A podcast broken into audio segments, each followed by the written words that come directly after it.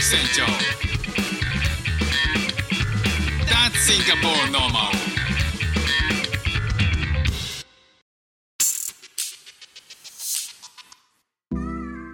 どうも副船長です。シンガポールで4歳と5歳の息子の子育てをしている主婦です。このチャンネルは子育ての話や英語学習の話海外生活で面白いと感じた日本との文化や価値観の違いそこから改めて感じた日本のすごいところなんかをお話ししております。シンガポール、えー住んでまあ丸々2年くらいえっ、と12月に来て2020年の12月からだから、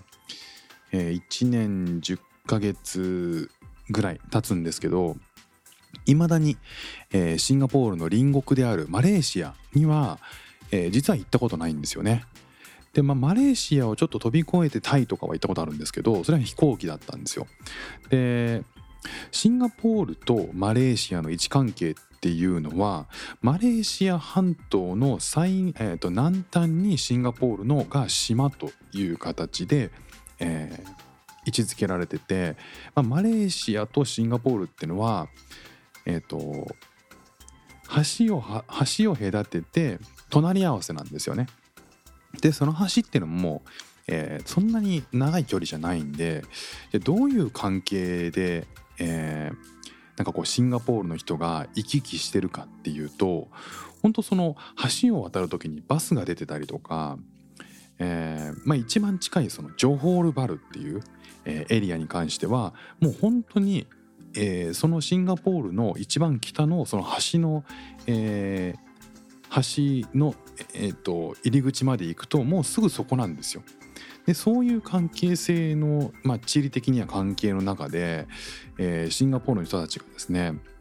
マレーシアを非常にカジュアルに使ってるっていうことが結構面白いなと思うんですよね。まあ、日本だとどうしてもこう島国なんで海外に行くっていうと、まあ、飛行機を使うっていうのがまあ一般的ですよね。で、まあ、そこにはパスポートが必要でえー海外に行くってなったらもう旅行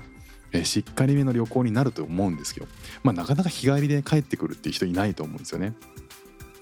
でシンガポールからマレーシアっていうのは結構日帰りで帰ってくるっていう人多いんですって。でえっとなんかシンガポールの、まあ、地元の人に聞いたら、えー先週末なんかもまあちょっと行こうかなと思っているという話だったんですけど、まあ、その人は、まあ、当日、えーまあ、川をあ橋を渡る車の混雑状況によって行くか行かないか考えようかなっていうことなんですよ。まあ、カジュアルですよね。なんだろうその感覚で何しに行くのかっていうとなんか食材を買いに行くとかっていうことが、えー結構い普通らしいんですよね。でもシンガポール食材とか結構高いんですけどマレーシアは、かなり安くて。でシンガポールに入ってくる果物とかねあの食料品とかって結構マレーシアで作られているものだったりするんですよ、まあ、野菜とか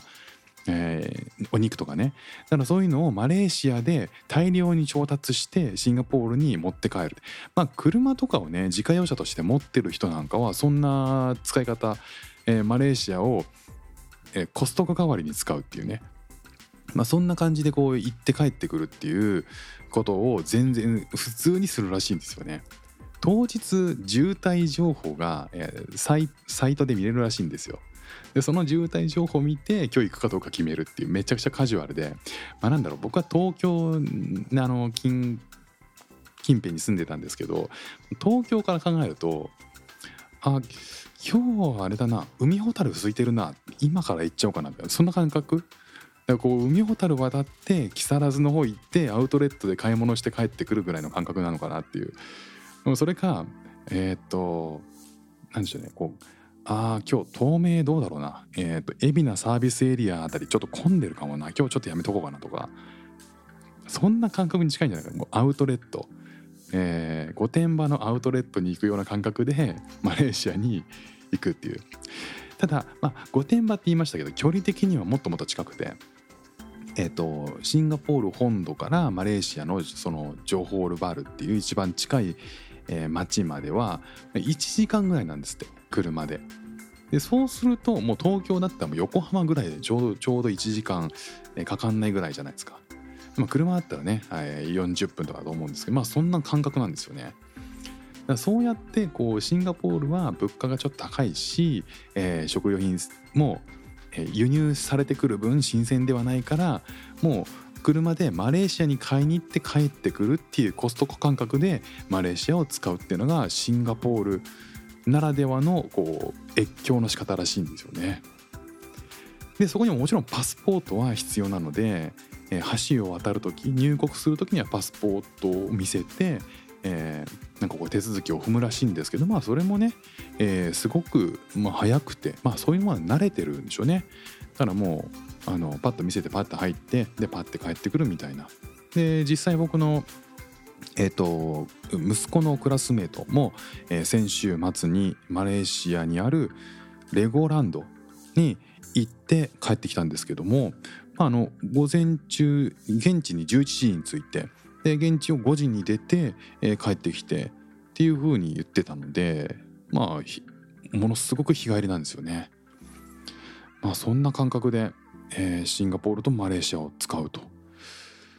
ね、なんかこう越境っていうとね、まあ、冒頭話したような、えー大掛かりなものだったりは日本はするんですけどね、えーまあ、ヨーロッパとかもどうなんでしょうねそんな感覚で行ったり来たりするんでしょうか、まああのね、シンガポールに関してはそのシンガポールとマレーシアに関しては、えー非常に、えーカジュアルに、えー便利に使える街ってあ便利に使える国っていう風にマレーシアは捉えてるみたいですね。ということで今日も聞いていただきましてありがとうございました。フック船長でした。じゃあまたね。